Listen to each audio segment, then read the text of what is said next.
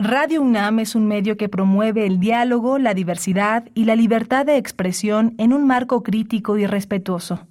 Los comentarios expresados a lo largo de su programación reflejan la opinión de quien los emite, mas no de la radiodifusora. La Facultad de Derecho de la UNAM y Radio UNAM presentan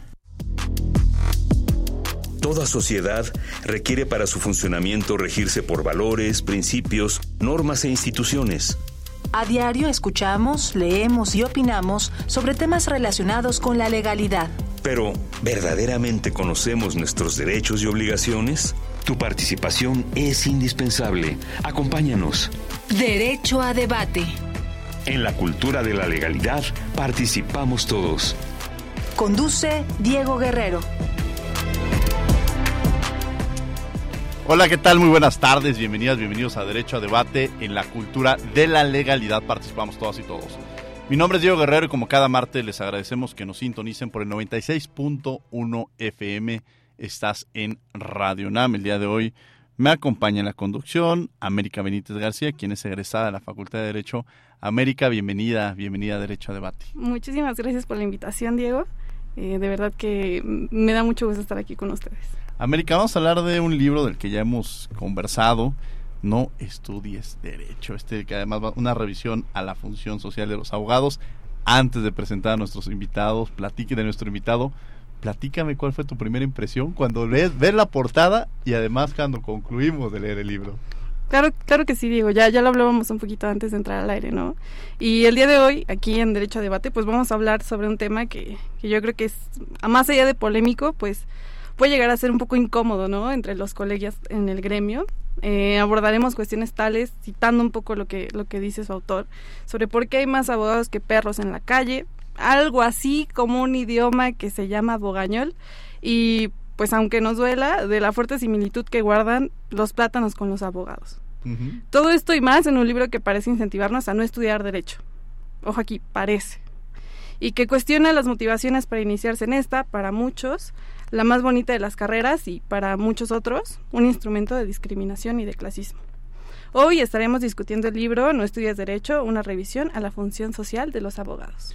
Bueno, pues antes de presentar a nuestro invitado vamos a escuchar las voces universitarias. ¿Qué sabe o qué piensa? ¿Cuál es la opinión de nuestra comunidad universitaria sobre el papel de los abogados? Adelante. Las voces universitarias.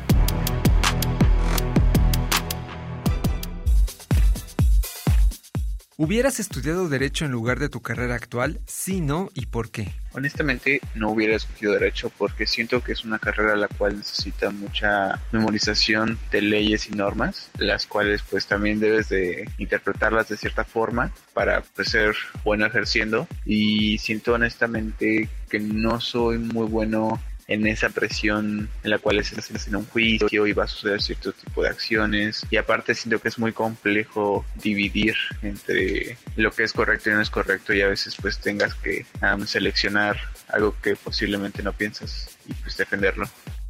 De no haber estudiado lo que estudié, yo hubiera estudiado para ser abogada, bueno, leyes, por la simple razón de que mi papá es abogado y porque igual tiene un campo bastante abierto para ejercer. Me pude haber especializado en algo más altruista y pues sí, esa es la, la respuesta si hubiera estudiado para ser abogada. Yo no hubiera estudiado Derecho en lugar de la carrera que cursé, que, era, que es Biología, porque a mí Biología me ha gustado mucho, porque me permitió interactuar como con la naturaleza y conocer diferentes facetas, tanto de la evolución como de, la realidad, acercarme de una manera científica a la realidad y también eh, permitirme un poco también conocer a mi entorno y conocer un poco de mí mismo también. Y pues es por eso que preferí Biología y no me arrepiento para nada haber estudiado la carrera que estudié. Definitivamente no estudiaría derecho. Eh, no es una ciencia que me llame la atención. Me gusta, me inclino más por la cuestión de psicología o pedagogía o incluso por artes plásticas. Eh, me gusta más crear con las manos, con la mente, con, o sea, transformar materias.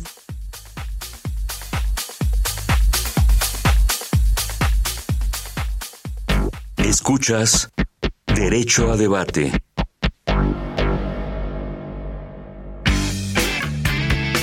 Queremos que entres al debate. Llámanos al 55 36 43 39 y participa. Derecho a debate. ...55 36 43 39... ...también estamos en las redes sociales... ...Facebook, Instagram y Twitter como... ...Derecho a Debate... ...y como lo había mencionado en el bloque anterior... ...me acompaña el día de hoy en la conducción... ...América, quien es nuestro invitado... ...el que vamos a platicar el día de hoy...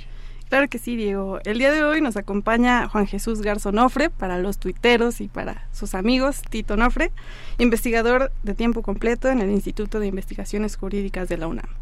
Querido Tito, bienvenido aquí a los micrófonos de Radio UNAM. Diego, estimado América, muchas gracias por la invitación a todo el auditorio. De verdad que estoy muy contento, no solamente por estar en este programa, sino por compartir eh, contigo, profesor, que generacionalmente este, compartimos este, algunos años de diferencia y que nos entendemos y que creo que ha sido una persona importante desde que llegué aquí a la UNAM. Entonces, de verdad que muy contento y muy agradecido del espacio, estimado Diego. Muchas gracias, la verdad me da mucho gusto recibirte aquí en los micrófonos de Radio UNAM para conversar sobre este libro, tu reciente publicación, tu reciente hijo, No estudies Derecho, una revisión de la función social de los abogados. Y la verdad es que cuando el título se vuelve un título provocador, eh, hace un par de días incluso platicaba con algunos profesores de la facultad y ahora que incluso publicó el tercer capítulo este, en un periódico decían, oye, ¿cómo no estudiar derecho? La pregunta, la primera pregunta es, ¿cómo surge este libro o, o qué reflexiones empiezan para incluso provocarnos en esta, en este título de no estudiar derecho, no estudies derecho? Claro que sí, con mucho gusto, estimado Diego. Creo que lo primero que hay que decir, y fíjate, es una cosa que yo he platicado mucho con el, con el profesor Manuel Atienza, eh, que parecería que muchas veces pues, los títulos es lo único que capta y el contenido pasa a un segundo término. Él refiere a su famoso libro del derecho como argumentación. Y claramente el derecho no es solo argumentación. El derecho es muchas otras cuestiones de corte cultural, estructural, sociológico, psicológico, ¿no? Pero parecería que ya se equipararon a derecho en, en argumentación, en la, el profesor Manuel Atienza. Entonces, la invitación es esa, la invitación a que al final el título es eso, es un referente, es una manera atractiva de eh, sintetizar el contenido de, del libro y que el contenido es eso. O sea, en absoluto me atrevería yo a decirle a alguien que no estudie o que estudie derecho o cualquier disciplina, lo que hago es un juego de palabras. Creo que de verdad eh, es necesaria una autocrítica en el gremio, de conocer cómo estamos, de conocer cuáles son nuestros límites, nuestros alcances. En un primer momento, sí decir, algunos focos rojos, aguas. Hay temas que no necesariamente te avisan cuando estás cuando tienes 18 años, oye, tienes 18, 17 años y vas a hacer una elección dificilísima que es probable que te va a determinar por el resto de tu vida. Ojo con eso, no estudies derecho de manera inconsciente y reflexiva, hay unas cuestiones que pensar más profundas que solamente creer que vamos a estudiar leyes y vamos a hacer justicia, y en una segunda parte es no estudiar derecho el derecho. En absoluto yo pienso en un mundo sin abogados, en absoluto yo creo que el derecho eh, no sirve, que habría que tirarnos al anarquismo, para nada creo que el derecho eh, tiene un fuerte componente de cambio social y que si lo utilizamos desde la creatividad, la imaginación, desde unos valores muchísimo más empáticos y solidarios, tenemos la posibilidad de ejercer el derecho de una manera muy distinta a la que generalmente se crea a través de estereotipos o prototipos o también, hay que decirlo, de cuestiones que están mal dentro de la profesión. Entonces es eso, es eso una cosa que he venido pensando, que al final dicen que toda escritura es es este es autobiográfica. Y pues sí, yo también te tengo que decir que, que eh, me tardé más tiempo del normal en terminar mi carrera en derecho, no me tenía convencido, yo pensé que me iban a enseñar a escribir y ese tipo de cosas y al final no me la pasé muy bien, entonces hay como un ánimo revanchista de decir, oigan, se van a estudiar el derecho, vamos a hacerlo bien y vamos a echarle una pensada, que creo que la gran posibilidad que tiene el derecho es en el futuro que hay de las nuevas generaciones, de cómo están asimilando pues temas tan complejos como son las identidades, el feminismo, la crítica, las nuevas tecnologías, cosa que a nosotros pues prácticamente nos tocó ya de salida cuando, cuando estudiamos la carrera. Muy interesante América que nos acompaña el día de hoy aquí en los micrófonos. Claro. Tito, yo a ti te preguntaría eh, si hay una diferencia entre una cultura, cierta cultura de la legalidad y una cultura del abogado en México. ¿Hay diferencia para ti? Eh, sí, sí hay una, hay una, hay una diferencia, porque parecería que la cultura abogadil, ¿no? que creo que muchas veces choca con la cultura de la legalidad, eh, radica preponderantemente en la idea de forma, ¿no? Hay esta frase en el gremio en donde se cree que la forma es más importante que el fondo. Y ojo, no digo que la forma no sea importante, solo que se tiene que poner en su justa dimensión para poder entrar a cuestiones sustantivas y materiales, ¿no? La cultura de la legalidad, yo, yo soy un partidario de la misma. Tendríamos que tener un país de leyes, tendríamos que tener claramente que conocerlas y entender los alcances y los límites de la misma. Pero si al momento los encargados de interpretar, de divulgar, de explicar esa cultura de legalidad, los operadores primarios, son aquellos que tienen un título en derecho y eso lo hacen a través de formas, a través de estructuras estáticas que no necesariamente le sirve a la gente para resolver sus problemas, pues al final le terminan causando otros tantos, ¿no? La frase por ahí la, la comento, ¿quién quiere ver un abogado, no? Un abogado son como los dentistas o los sepultureros, es la última opción que tienes ya cuando de plano crees que no hay solución, ¿no? Y los abogados tenemos la responsabilidad de entender y de hacer entender que el derecho de verdad puede servir para las personas. Si creemos que la profesión no cumple esa vocación social, esa revisión social de la que hablo en el libro, pues al final nunca vamos a ver una cultura de la legalidad. ¿Por qué? Porque va a ser mucho más fácil no ir a ver un abogado, dejarse guiar por la arbitrariedad, por la informalidad, tratar de esquivar los impuestos, tratar de jugar a la trampa, ¿no? Que también lo que dice el dicho, el que no, el que no tranza no avanza. Bueno, eso, eso habla de nuestra cultura legal, ¿no? Creo que sí hace falta una reflexión muy importante en el plano ético, en el plano moral, en el plano social, de cuál es la labor que nos toca como operadores del derecho hacia, no solamente hacia el futuro, sino sobre todo en el presente. El, libro es muy, muy interesante porque efectivamente es provocador. El, el, título del libro es provocador, pero además nos lleva a la reflexión. De pronto imaginar la cantidad de escuelas que hay en el país, y, y lo hace referencia en este libro, la cantidad de universidades que imparten la carrera de derecho y qué tipo de abogados estamos generando. Y quizá eh, en esta parte que pues de alguna manera en escuelas particulares pues que le invirtieron dinero, pues quizá tienen esta visión mercantilista. Hace poco me preguntaron por un abogado laboralista y yo les decía en la UNAM lo puedes encontrar. Dice, es que eh, vengo a una escuela privada y difícilmente vas a encontrar un, un, abogado laboralista que quiera defender a los trabajadores porque quizá encontrarás un laboralista pero que quiere defender al patrón, pero no al no al, el, al trabajador y eso sí lo encontramos pues en esta responsabilidad, o deberíamos encontrarlo en esta responsabilidad social que tendríamos los egresados de una universidad pública, partiendo de esa, este, de esa idea que, que, tuviéramos que tener. La otra es el vocabulario que utilizamos, ¿no? O sea, en alguna ocasión, y, he puesto el ejemplo en, muchas veces en este micrófono, pero vino una invitada y constantemente habló del amparo, de amparo, de amparo hasta que después alguien habló y preguntó, oiga, ¿quién es ese señor Amparo de la que han estado hablando en el programa? Y, y, partimos de esa idea de que no tenemos esta sensibilidad, como que llegas a una fiesta y ves a dos abogados platicando y tú puedes estar con tu chela en medio de los dos y pues dices, no, pues sí, pues y te vas porque parece que están hablando en otro idioma, ¿no? Son cosas como muy complejas que los abogados hemos hecho complejas, ¿no? Sí, mira, eh, respecto al primero, eh, querido Diego, el número de escuelas de derecho y la gran cantidad de escuelas de derecho que hay en el país. Eh, no es un dato menor. México es uno de los países con mayor escuelas de derecho y con mayor número de egresados de esta profesión. Y eso no te habla que una mayor cantidad de abogados genera una mejor cultura de legalidad, un mejor estado de derecho. Aquí es uno, eh, creo que es un tema que hay que poner sobre, sobre la mesa. Aquí tampoco yo hablo de soluciones de cerrar escuelas de derecho, cerrar los gremios evitar que unos años estudien abogados, abogadas. No, en absoluto lo que implica una reflexión es saber qué modelo de profesionista va a formar una determinada escuela de derecho. Y eso te da la posibilidad la propia constitución y las propias leyes. Eh, existen escuelas con orientación católica, existen escuelas con vocación mercantilista, privatista, eh, en fin, hay, eh, dentro de toda la pluralidad de escuelas parecería que te da esa posibilidad de jugar con cuál es la vocación, cuál es la visión que quieren formar. Pero parece que hay escuelas que no tienen idea de eso.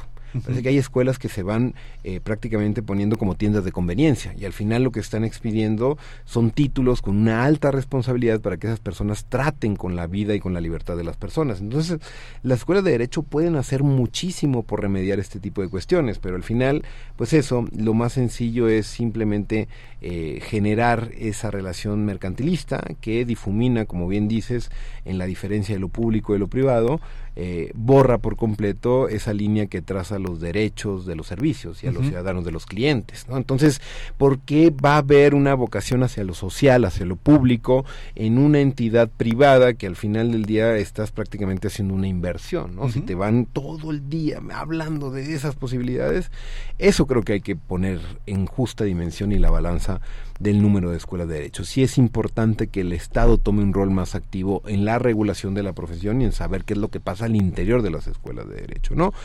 Y del vocabulario, pues bueno, el vocabulario sí, sí parecería que eh, yo, eh, yo mismo eh, hago muchas veces esta, esta, esta autocrítica, ¿no? Pero en, en la carrera de Derecho, eh, de un tiempo para acá, eh, hay un auge por las teorías de la argumentación, ¿no? Y cómo se argumenta, yo mismo soy profesor de argumentación y demás tal, pero parecería que antes que entrar a un tema más bien de corte filosófico, que son los argumentos, las falacias, etcétera, etcétera, parece que muchos abogados y abogadas estamos olvidando lo que es lo más básico, que es ortografía, sintaxis y redacción.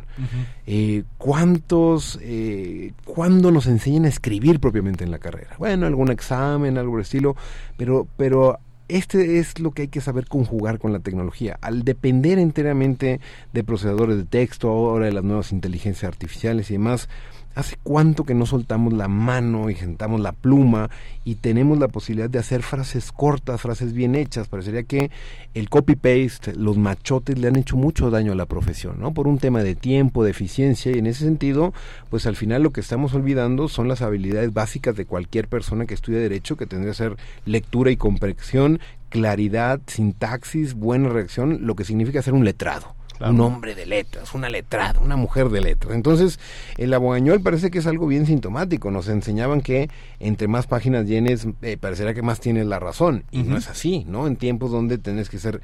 son tiempos de narrativas. Tienes que, tienes que contar una historia. Y lo que tenemos que en el derecho, pues son historias donde muchas veces sentencias de mil páginas, sentencias de 300 páginas, que frente a eso, pues en definitiva, el derecho como lenguaje, el derecho como una historia que contar, se va perdiendo. Entonces, para mí es bien importante que las nuevas generaciones, el profesorado, entendamos la importancia de sujeto, verbo y predicado, de entender cómo comunicar no solamente entre nosotros, sino entre cualquier persona que esté interesada. El derecho es el derecho, Diego, es una disciplina técnica. El derecho es una disciplina técnica y necesitamos tecnicismos, necesitamos palabras técnicas, un fideicomiso, un amparo, y está bien. Así se ha construido la profesión a lo largo de miles de años. Pero una cosa es eso y otra cosa es el momento en que tenemos que explicar, divulgar a las personas que no están en el gremio, a nuestros clientes, a nuestros alumnos, a nuestros mismos familiares. Entonces creo que una, una frase que me gusta mucho es entender a la profesión, a los jueces, a las juezas, a los abogados, como traductores, como igualadores, igualadores del lenguaje jurídico, antes que monopolizarlo o hablar en, en, latín, en giros extraños, creo que tenemos una deuda para que las personas nos entiendan la importancia que tiene el derecho en las sociedades contemporáneas. Ahora, el tema de la ética, porque me parece que es, un papel, eh, tú lo decías, de pronto si alguien va a ir con el, con el odontólogo, con el dentista, o vas a ir con un abogado, ya hay un problema, ¿no?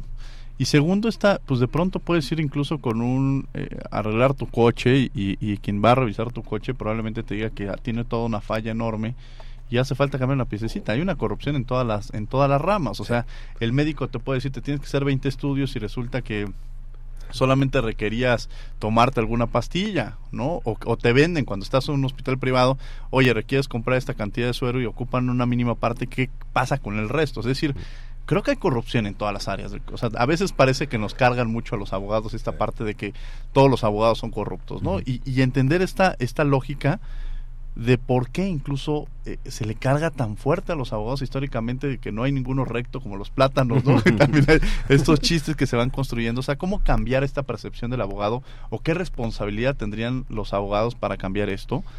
Y otra pregunta que alguien me, me decía de, para hacer hay que, para hacer hay que parecerlo este que también lo tocas el tema, que, que se juega pues sí, de pronto llegas a la facultad, incluso lo ves en los primeros semestres. Yo creo que igual América me contará, ¿no?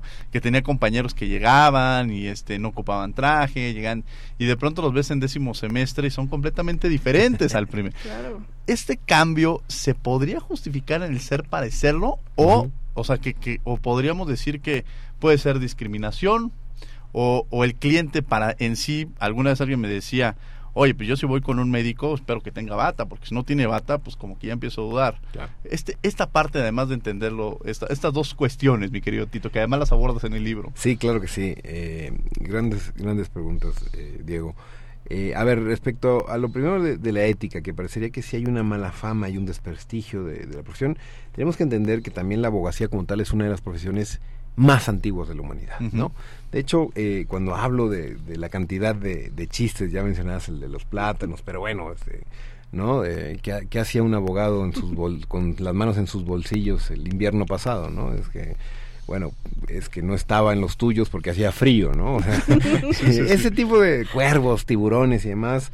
Eh, no, hay que, no hay que olvidar que tanto em, profesores, eh, sacerdotes, ¿no? Por un lado, médicos y abogados son profesiones antiguas y van generando eh, normatividad dentro de su propio dentro de su propio gremio y antes de generar más bien una democratización parecería que tienen el monopolio del conocimiento, ¿no? Y ese monopolio del conocimiento de las habilidades, pues en definitiva, en, quizá durante muchos tiempos, eh, durante mucho tiempo funcionó y el abogado era la persona culta, referente, la cantidad de presidentes que fueron abogados o que tienen formación eh, jurídica, pues es lo natural, ¿no? Eh, pero desde que llega la globalización, desde que llegan los nuevos esquemas a partir de Segunda Guerra, pues lo cierto es que el derecho va tarde de la realidad social, ¿no? Eh, el derecho va a llegar tarde porque la tecnología, las situaciones emergentes van mucho más rápido que la necesidad de promulgar una ley, de estudiarla, de generar un reglamento. Y en ese sentido, la reflexión tiene que ser ética.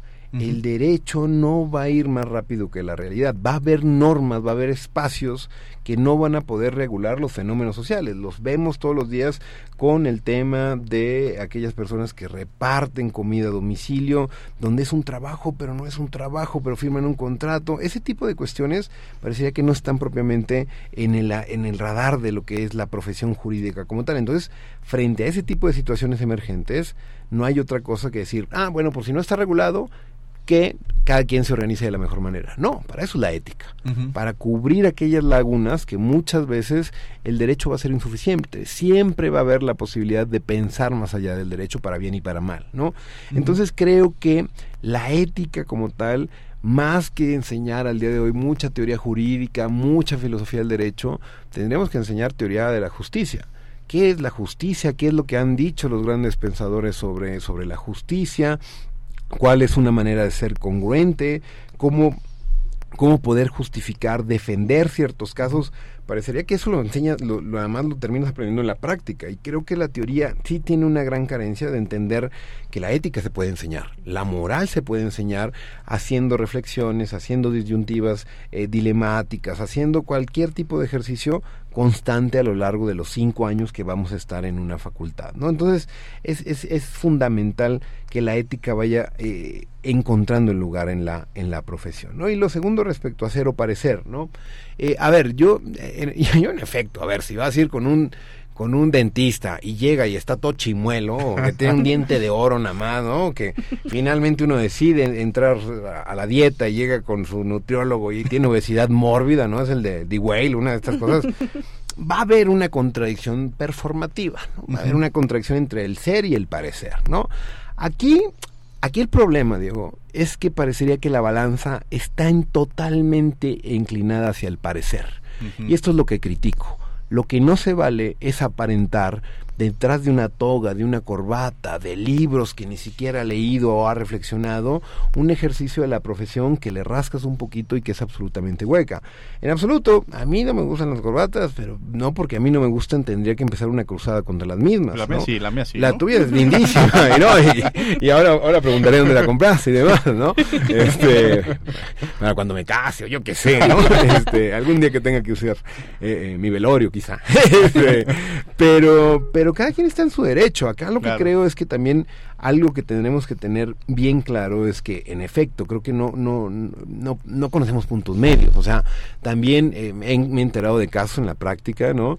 donde pues en efecto llegan abogados en chanclas, en short, ese tipo de cosas también hablamos un poco de sentido común y de racionalidad no no no se trata de ser extra eh, había un abogado Batman o no sé si se acuerdan claro. un tipo que iba vestido como Batman a los juzgados ese tipo de cuestiones donde digo ahí don, allá es donde raya esta posibilidad de convertir la libertad en libertinaje hay que entender lo que es una institución y un ámbito aquí lo único que yo critico es que parecería que en la profesión sí resulta indispensable disfrazarte de abogado para ser abogado cuando no. Hay personas extraordinarias defendiendo derechos que nunca han usado una corbata. Y pongo los casos de las redes de abogados feministas, los abogados ambientalistas. Hay otros modelos de profesión. El problema aquí es que parecería que la única manera de ser abogado es una que tiene que ver con un modelo preponderantemente machista, formalista, que habla raro, que resulta que tiene relaciones políticas, ese tipo de cuestiones, todo bien, pero creo que eh, debemos de entender, o por lo menos, hablando de mi experiencia, hacia mí desde los primeros años de la carrera me decían, oye, puedes ser abogado, pero no necesariamente tienes que serlo a través de esta vía, creo que resulta sano para tener una profesión, pues eso, más humana, más plural, que entiendan que la vida se puede ganar de otras formas donde no necesariamente vean mermadas sus capacidades intelectuales o sus eh, marcos estéticos. Ujú, Qué interesante esta, esta reflexión, sobre todo porque cuando hablamos del abogado generalmente lo vemos en, en tribunales, o sea, como que lo enfocamos a la parte este de litigio, ¿no? Pero pues a muchos de, nomás no, o sea, yo no me imagino este ahorita, bueno, vengo del tribunal, o sea, de- es más si no me imagino, vaya, ¿no? Y, y ahí es también donde descubres que el derecho tiene pues otras facetas y tiene otros otros medios y tiene otros espacios donde incluso lo puedes este, desarrollar. A mí hace poco alguien me decía, oye, te vamos a quitar el título de abogado, te vamos a uno de comunicólogo, pues estás más metido luego. A ver, es parte del derecho, o sea, justo no, es, es- es poner este estereotipo Claro. y este de, de enfocarnos nada más a tribunales, América, que nos acompaña el día de hoy. Y estamos hablando, para quienes están sintonizando, estamos con Tito Garza Onofre, Juan Jesús Garza Onofre. Estamos platicando sobre su libro No estudies Derecho, un libro bastante con el título provocador, pero cuando uno empieza a leer el libro, más bien es esta reflexión de a los que van a estudiar Derecho, cómo tendría que ser el proceso de estudiar. Y a los que ya lo estudiamos, cómo estamos parados, o sea, en una, en una reflexión, en una evaluación de cómo nos estamos comportando en el ejercicio de la abogacía y qué tendríamos incluso que modificar en nuestro comportamiento, porque también en este proceso se vale, en esta deconstrucción que estamos haciendo, ¿no? América. Claro, pues eh, a final de cuentas creo que Tito nos tiende una, una mano amiga, ¿no? Desde la academia. Y en este análisis que haces me gustaría preguntarte, eh, pues digamos que ya nos dejaste claro que como que hay cierta degeneración de esta cultura de la legalidad en México eh, para darle paso a una cultura del abogado, ¿no? Y que en el medio se deslava pues todo, todo el contenido ético y, y moral, ¿no? Y que, de nuevo, un, un paso para atrás viene desde las escuelas y las facultades de derecho, ¿no? Ya hablábamos de qué es lo que no hacen, ¿no? No nos dotan de oportunidades laborales en, en términos de, de introducirnos a ellas que sean diferentes de, de las canónicas, ¿no? Eh, no nos dotan, ah, digamos, de herramientas para desarrollar una personalidad propia, ¿no? Y, y des- desincentivar como eh, una forma de ser en concreto del abogado, ¿no? Entonces, ¿qué es, qué es lo que hacen las escuelas y las facultades de derecho hoy en día? Mira, es una, es una buena pregunta porque en ocasión de la gran cantidad de escuelas, si no me equivoco, al día de hoy hay más de 2.000 escuelas de derecho en el país, son muchísimas, para hacernos una idea, tan solo en el Estado de México, que es el Estado de la República con más escuelas de derecho, hay más de 160, ¿no? Que más de 160 es más de las que tienen eh, Alemania y Francia juntas como países, ¿no? Solo el Estado de México, ¿no? Y no tenemos eh, un Savigny eh, eh, del Edomex, ¿no? Sí, sí. un Kelsen este de Catepec, yo qué sé, ¿no? Eh, lo que lo que tenemos aquí es la gran pluralidad de escuelas de derecho eh, que te da la posibilidad de saber que cada una es muy distintas, pero comparten ciertas problemáticas estructurales. La enseñanza del derecho históricamente se ha centrado también porque así era el derecho, porque era un derecho más bien de corte positivista, de corte jerárquico, piramidal, donde la justificación de las decisiones no era necesaria. Al final del día lo que tienes es una enseñanza del derecho de corte positivista y por ende formalista y más bien centrada en conocimientos. Todos recordamos algún profesor o profesor en la carrera que se citaba de memoria los artículos, ¿no? Y uno como alumno se quedaba, pero es, es, el todopoderoso, es sabio este profesor, ¿no? Pues ahora, ¿de qué te sirve memorizarte los artículos, ya con buscadores, ya con toda la legislación que hay, si al final del día los artículos los tienes que interpretar, argumentar y al final del día saber si vale la pena interpretarlos, argumentarlos? Entonces, si la formación históricamente se había centrado en conocimientos, la enseñanza del derecho del futuro, de los tiempos que corren, tendría que también estar centrada en enseñanza en habilidades y valores. ¿no? Valores, todo lo que hablaba de Diego con la ética, de la moralidad, de la deontología de las profesiones y demás. Y en habilidades, pues esto que también ya habíamos hablado de saber escribir, redactar, pero no solo, también trabajar en equipo, también entender de empatía. Ahora, ahora que, que, está el tema también de, de los migrantes, de los desaparecidos, bueno, en la carrera nunca te enseñan a lidiar con ese tipo de cosas, que después decantan en problemas de salud mental. Lo más sencillo es poner una escuela de derecho y repetir lo que dice el código y parafrasearlo. Eso parecería que es un, es un núcleo bien duro de muchas escuelas de derecho, por lo menos de muchas materias. A mí yo agradezco profundamente, y cada vez que lo tengo oportunidad lo expreso, a mi maestra de sucesiones, porque llegaba a leer el código y gracias a ella pues no me dediqué a, a, dicha materia, ¿no? Este, ese tipo de cuestiones parecería que lo más fácil es conocimientos, conocimientos, conocimientos y conocimientos. Lo que tenemos ahora es que hacer una reflexión sobre cómo podemos, ya tenemos el conocimiento en derecho sucesorio, en derecho civil, en derecho mercantil, Ahora hay que saber que hay problemáticas muchísimo más profundas que dependen del género, de la clase, de temas emergentes. Parecería que también cuando nos enseñan democracia, nunca nos enseñaron que la democracia podría verse afectada por una pandemia, por un fenómeno populista, por un fenómeno de, eh, de falta de legitimidad de la representación. Ese tipo de cuestiones exige mayor trabajo para las escuelas de derecho y para nosotros como profesores. Es algo que lo que menciona el libro. O sea, claramente no, no hay una respuesta, pero si cada presidente de la República, si cada gobernador habla de una nueva reforma, de una nueva constitución, de nuevas leyes, hay que entender que mientras no se ponga la enseñanza del derecho a las escuelas, a los operadores del futuro, para poder generar una mejor discusión sobre cómo interpretar y cómo generar una mejor normatividad al respecto, pues en, pues en definitiva lo más sencillo es eso. Nos organizamos con, con Diego, América, tú y yo, ponemos una escuela de derecho y seguimos dando conocimientos. No, acá lo interesante es vamos a ver cómo va a ser la escuela de derecho del futuro para poder solventar los grandes problemas globales, ¿no? La crisis ambiental, la crisis climática. ¿Qué hacemos? ¿Qué hacemos para entender eh, un amparo cuando un problema es, global, ¿no? Los movimientos feministas, migrantes, los temas de desigualdad, esos tipos de cuestiones tenemos que traerlos al derecho, porque si no, me parece que eh, la complicidad que vamos a fungir como gremio ante las grandes crisis que tenemos va a ser mucho mayor de la que estamos eh, jugando hoy en día. ¿Por qué Tito Garza estudió Derecho? ¿Por qué eh. Tito Garza no estudió Derecho? Es, es una gran pregunta, Diego, porque no me dejaron estudiar música. este, yo fui al conservatorio, yo tocaba la batería, este, me, gusta, me gusta mucho la música y demás tal.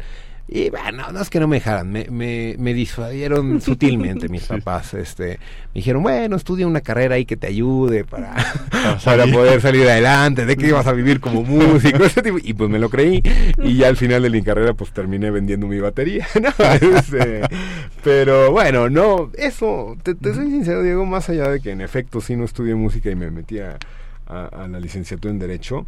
Eh, al final yo pensaba que en derecho me iban a enseñar a ser creativo, imaginar, a escribir bien, a tenerla, pues grandes eh, personas de letras han estudiado derecho, ¿no? Octavio Paz, Juan Rulfo, este, los ídolos, ¿no? Entonces pensé que algo iba por ahí, pero lo cierto es que es que me llevé una gran decepción. Digo, y al final al final traté ahí un poco de enmendar este tránsito por muchas materias más de corte dogmático y me encontré con el tema de derechos humanos, de filosofía del derecho y al final pues bueno, creo que ya estamos tan adentro que, que, me, gusta mucho mi profesión y la defiendo y, ojalá, ojalá que la podamos pensar de otras trincheras. Y, y, ahí va la siguiente pregunta, ¿por qué, o sea, ya, ya tenemos esta concepción de por qué Tito Garza no estudió Derecho? Si alguien llegara ahorita y te dijera, oye, ¿por qué estudio Derecho? O sea, ¿por qué, ¿por qué sería una opción? No porque como escuchamos, que de pronto alguien decía es que mi papá estudió Derecho y entonces pues lo lógico es que yo estudie Derecho. Y que es muy común, o sea, de pronto esta formación de, de, decir pues es que no hay otra alternativa y quizá el, el, joven tiene más cualidades este, de músico, de pintor, dejando un poco incluso estas cualidades y, y, desaprovechándolas, que al final el ser humano lo que pretendes o lo que aspiras es, es hacer feliz en lo que estás haciendo, ¿no?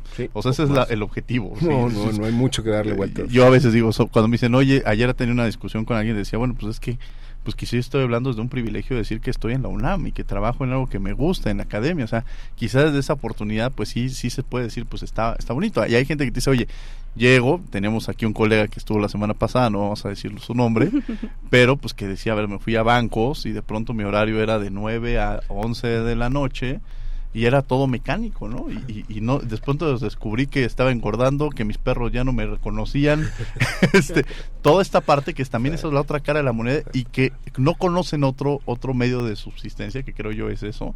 Entonces dicen, es lo común y lo cotidiano, lo que tiene que ser abogado, aunque no sean felices, lo siguen haciendo. Que eso es lo triste, pero quizás ya me desvanecí un poco en estas reflexiones, pero sí, eh, Tito, ¿por qué? Le, o sea, que alguien te dijera, estudio Derecho y ¿por qué? Mira, eh, yo sinceramente creo, Diego, que es un tiempo súper interesante para estudiar Derecho, ¿vale? O sea, sí están pasando cosas que históricamente nunca habían pasado. Yo recuerdo, yo empecé a estudiar la carrera en el 2004 y me acuerdo que a mí me tocó estudiar una de las primeras, la primera vez que se interponía en gran escala una controversia constitucional, el presupuesto de Vicente Fox. Una, ¿Qué es una controversia? ¿Qué es una acción? Vamos a ver cómo se... Ahora hay más acciones y controversias. Tan solo ahora lo en plan B hay más de ciento y cacho controversias, ¿no? Bueno, ya está, ¿no? Pero lo cierto es que ese, ese dinamismo que tiene el derecho, creo que es un buen momento para pensar mucho más profundo de que al final del día nos dimos cuenta tarde, pero nos dimos por fin cuenta, de que al final las leyes necesariamente no solo sirven para cambiar la realidad, las leyes son insuficientes para cambiar la realidad. Necesitamos un ejercicio intelectual más importante que solamente hacer una paráfrasis de lo que dicen las leyes. ¿no? Entonces, esto te habla de problemas que entroncan con nuestra democracia, con grupos, identidades, con eh, lo que cómo cómo entendí cómo cómo aprendimos nosotros derecho internacional pues no había estas caravanas migrantes no había estas esta globalización no que era el derecho internacional privado pues un ejercicio ahí de qué pasa si te casas con una francesa y tienes un hijo en, en, en Brasil no ese tipo de cosas donde al final de hoy lo que tenemos es un mercado global donde el derecho necesita elevar sus estándares intelectuales. Yo creo que es un buen momento para estudiar derecho. La gran pregunta acá, Diego, es si las escuelas, los el profesorado está listo para hacer frente a esto que se viene. O sea, de verdad, en, en, en, muchos contextos políticos parecería que hoy la política prima sobre el derecho, ¿no? Y eso, ¿qué es la Constitución? Pues parecería que algo que lo que se puede eh, todos los días eh, generar controversia, incluso ignorar, esto sinceramente creo que antes de generar una actitud derrotista o decir es el tiempo del populismo y la retórica, no hay que ver cómo el derecho podemos articular alternativas y soluciones para que las futuras generaciones, que quizá a mí ya no se me están ocurriendo alternativas, ver qué podemos hacer, ¿no? Ahora todo con lo de ahí, con la inteligencia artificial, el GPT y demás tal, pues ya, ya, ya hay nerviosismo, ¿no? Lo cerramos, lo clausuramos, lo prohibimos. No, vamos a ver cómo lo asimilamos. Hay que regular, hay que hacer algunas reflexiones, pero lo cierto es que eh, no, no, no es aburrido el derecho. Eh, parecería que muchos lo quieren hacer parecer así, pero creo que los abogados, y lo digo en el libro, no hablo de un fatalismo, de un apocalipsis tal, lo que me interesa a mí es que la profesión se caracterice por realmente poder servir como moderador de la discusión pública actual, ¿no? Eso creo que es un buen argumento para decirle a las futuras generaciones de abogados o abogados de que, oigan, échenle una pensada. Si quieren transitar por algo rápido, que tener el título y demás, pues bueno, no, ni, siquiera vale la pena que se, que, que, se inscriban en una gana, ah, listo, saquen un título rápido y ya está, ¿no? Eso, es, de eso no se trata la profesión. La profesión se trata realmente de entender que el, de, el derecho es fundamental para cualquier comunidad política, sea el día de hoy o en 30 años que no tenemos ni siquiera la imaginación para saber cómo va a ser estos, estos entornos. Claro, América Benítez que nos acompaña el día de hoy aquí en los micrófonos de Radio UNAM, que estamos hablando precisamente de este libro No estudies Derecho, de Juan Jesús Garzanofre. Muchas gracias, Diego. Mira, Tito, ahorita, con todo lo que nos has dicho, parece que eh, lo que hacen las escuelas de derecho es cierto adoctrinamiento, ¿no? Mm. Cierto encajonamiento en un molde en concreto, ¿no? Hay como una deshumanización Sí. de los estudiantes de derecho que después se traslada a una deshumanización del abogado, ¿no? Total. Pero tú crees que esta deshumanización viene, digamos, aparejada con cierta glorificación de, de esta idea que tenemos de los abogados que no son los abogados en la realidad. Mira, eh, ¿sabes cuál es el mayor problema de esto que comento de la deshumanización? Que yo creo que es inconsciente, o sea, de verdad no me imagino a un grupo de villanos en la dirección de cualquier escuela de derecho pensando que va hay que deshumanizar a todas las personas y generar autómatas y robots y que se la pasen mal. No, es algo mucho más cultural, mucho más gremial, en donde parecería que no hay alicientes para realmente generar eh, retos más interesantes, cuestiones intelectuales más elevadas, ¿no? Entonces esa deshumanización, pues lo más sencillo es eso, es parecer hacer de nuestra profesión algo dificilísimo. Cuando no estamos eh, haciendo física cuántica, no estamos haciendo matemáticas avanzadas, estamos trabajando con lenguaje, poco más.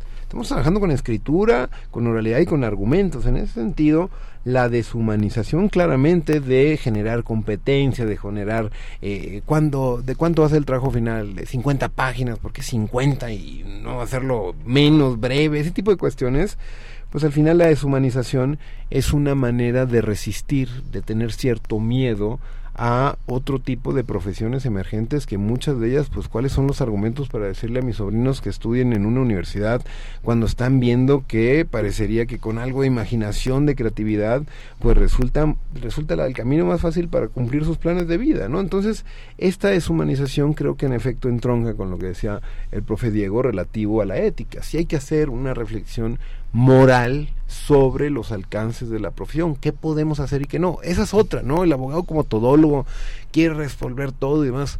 Hay que entender que hay cosas que necesitamos la ayuda de otras disciplinas. Precisamente ahora la Suprema Corte ha creado una, una, una dirección de investigación científica con médicos. ¿Qué vas a ver? Hay- un caso, así como en el libre desarrollo de la personalidad de marihuana, hay un caso ahorita listado sobre LSD, sobre ácidos una persona dijo, bueno, yo quiero tener el derecho a la libre desarrollo de personalidad a consumir cierto tipo de sustancias. Bueno, pues obviamente la primera reacción es, no, no, ¿cómo no? Pero oye, ¿tenemos idea qué es eso? Bueno, eso no lo van a poder resolver un ministro.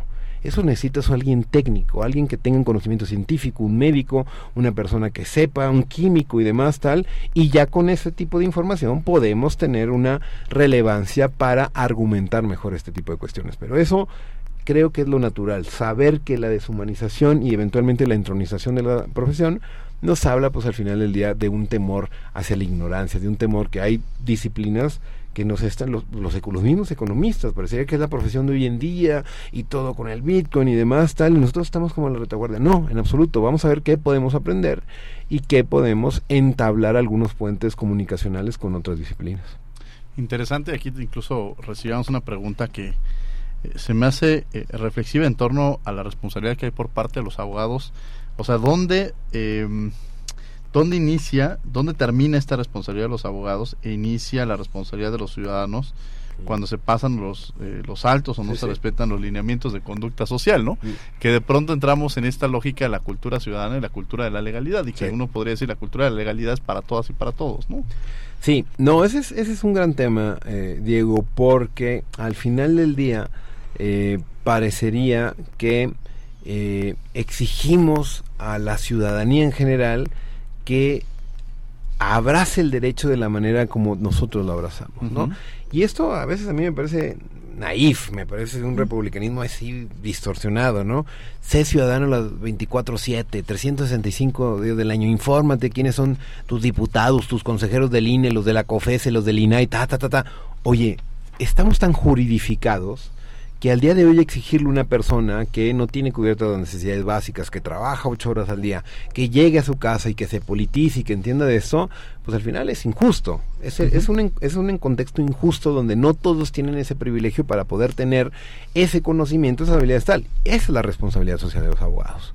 De poder explicarle por qué conviene no cruzarse un alto o por qué de tal a tal hora hay un reglamento de tránsito que lo habilita o de poder generar buenas asesorías a nuestros representantes populares para simple y sencillamente explicar por qué no es una buena idea elegir a los jueces de manera popular.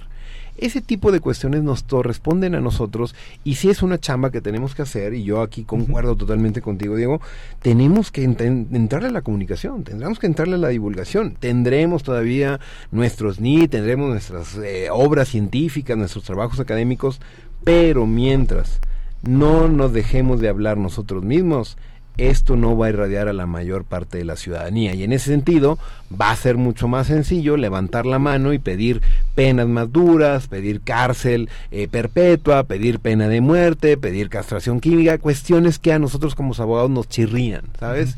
Pero son salidas fáciles, son salidas contraproducentes, son tiros en los pies, donde pueden ser en el corto plazo algo atractivo que una persona no tendría por qué saber que hay una convención de derechos humanos, que hay una constitución, que hay un orden tal.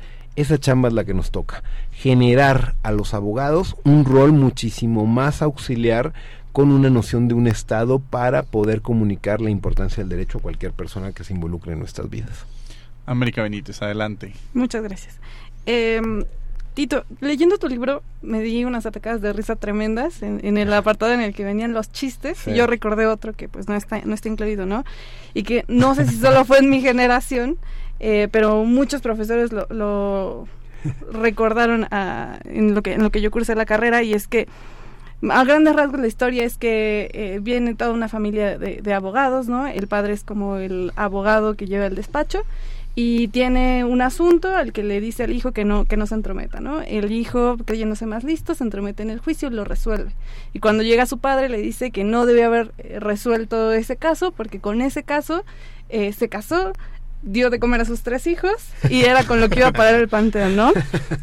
Entonces, ¿tú crees que, que chistes como este eh, nos hacen pensar que hoy los abogados viven más del pleito que realmente de resolver problemas. Mira, eh, hay un metachiste que dice que no, no que chistes de abogados solo hay tres, las demás son historias reales, ¿no? Este, este suena además a historia real. Sí, claro. sí, totalmente. Algún tío que tengo por ahí me sonó muchísimo. Este, a ver, yo creo que, que cualquier generación, cualquier generalización es mala, incluso esta que acabo de decir. Y lo cierto es que sí hay un importante segmento de la profesión que vive de los pleitos. Esto hay que decirlo y esto hay unos que me critican, no, somos la profesión más noble. No dudo que claramente conozco abogados de primer, gente muy, muy, muy buena. Pero sí hay personas que se aprovechan, no, ni siquiera, ni siquiera sabemos cuánto cobrar. Y creo que ahí por cuando te ha tocado ver algún trámite de pensiones, de cosas más bien de corte burocrático, más tramitológico, donde los abogados pero empiezan a dilatar, empiezan a generar un choro y demás. Ese tipo de cuestiones creo que en efecto se tienen que... No hemos, por lo menos todavía no hemos llegado a la liberalización como Estados Unidos, que es estas cuestiones donde te caes en el Walmart, demandas si quieres este, sacarles todo el dinero. Este tipo de cuestiones todavía no, no, no han llegado, pero van a llegar o ya están por llegar casos de negligencia, casos de consumidores, etcétera, etcétera. Entonces, sí hay una reflexión sobre, parecería que una gran cantidad de abogados, que ni siquiera tendrían que llevarse como abogados, que se ostentan como tales, que más bien son leguleyos, esas personas sí son cuervos a vez negras, viendo cómo lucrar con la desgracia ajena, creo que no se vale. Todos conocemos algún caso en donde se han aprovechado de la desgracia. Estás en un momento de, un momento trágico un momento que tenés que tomar una decisión donde incluso tu vida está en juego. Estás dispuesto a pagar cualquier cantidad, a conseguir recursos de cualquier manera. Esto creo que se tiene que discutir y por lo menos empezar a hablar de honorarios, de tasarlas, eh, eh, porque al final del día no, no, no, ¿qué es lo que pasa con los abogados de oficio? Nada, todos le dan la vuelta a los abogados de oficio. Esto es una reflexión bien bonita, digo, que a mí me ha tocado cuando doy clases en, en universidades privadas, así empezó la primera clase de mis primeros semestres. Le digo, ¿quién levante la mano aquí? ¿Quién quiere ser juez local, ¿quién quiere ser eh, abogado de oficio? Nadie. Todos quieren estar defendiendo la transnacional, quieren estar en la empresa glamour, quieren ser internacional y vocación tal. Al final hay un menosprecio por quién defiende a los más desfavorecidos, quién defiende a los pobres. Esa es la gran reflexión que tenemos que hacer de cómo igualar la profesión y para eso, en definitiva, creo que las escuelas de derecho pueden hacer muchísimo por mediar la currícula, por tener una vocación más social, por buscar alternativas a través de clínicas, de mood. Hay muchas alternativas, ¿no? No, no, no, no, obviamente no hay aquí una, una única respuesta correcta, pero creo, de nueva cuenta, lo más sencillo es la inacción. Lo más sencillo es no hacer nada y seguir poniendo escuelas de derecho cada semana y sobre eso generar solamente un conocimiento de corte enteramente eh, memorístico y formalista. Vamos a tener que ir a un corte, vamos a Descubriendo tus derechos y regresamos a los micrófonos de Radio UNAM para regresar a la última y nos vamos, no se vayan. Descubriendo tus derechos.